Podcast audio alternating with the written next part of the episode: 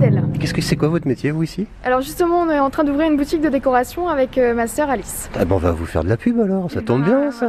Bon alors allez-y, alors ça va ouvrir cette semaine, qu'est-ce qui va Oui. se passer, qu'est-ce qu'on va pouvoir y trouver? Alors on va pouvoir trouver de la décoration d'intérieur, euh, de la- un peu d'ameublement. Est-ce que vous vous souvenez de votre plus beau cadeau de Noël? Non, c'est que tous les ans, euh, je suis quand même très gâtée. L'année dernière, qu'est-ce que vous avez par exemple? Un parfum ou un... Oui, un miroir, de la décoration. Bah, pour le coup, on est toujours Ah dans oui, le pour thème, le coup, hein. voilà, de la décoration que vous allez revendre cette année, voilà, faut pas le dire aux parents. Non, faut pas le dire ça. bon, pour, pour vous, c'est quoi un Noël réussi Euh, bah, c'est en famille. Bon là, cette année, c'est un peu compliqué. Mais c'est vrai que pour le coup, un bon Noël, c'est en famille, euh, bien entouré. Bon, je voulais connaître votre prénom? Anthony, Vous allez bien, Anthony?